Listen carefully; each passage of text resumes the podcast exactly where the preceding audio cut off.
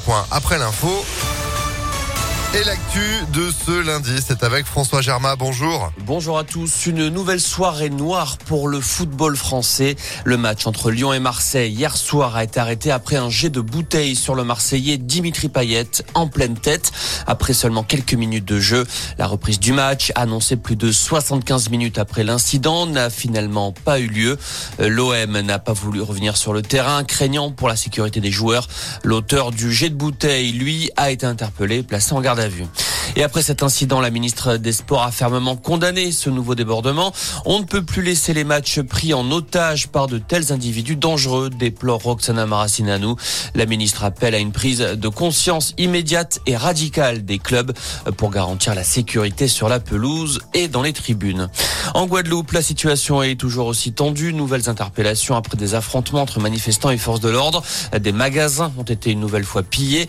Depuis plusieurs jours, la contestation de l'obligation vaccinale des soignants a dégénéré en blocage et en violence.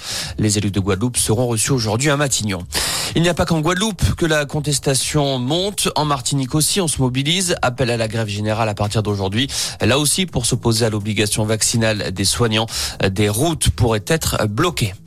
Ce drame aux États-Unis, plusieurs morts et une vingtaine de blessés après qu'une voiture ait foncé sur une parade de Noël dans le Wisconsin. La police a ouvert le feu pour arrêter le véhicule, un véhicule retrouvé quelques minutes plus tard. On ne sait pas s'il s'agit d'un acte terroriste. Et puis des nouvelles de Peng Shuai, cette joueuse de tennis chinoise qui avait disparu après ses accusations de viol visant un ex-ministre.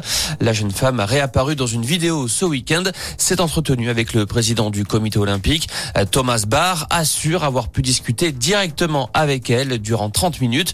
Selon lui, Peng Shuai est en sécurité à Pékin. Elle aimerait que sa vie privée soit respectée.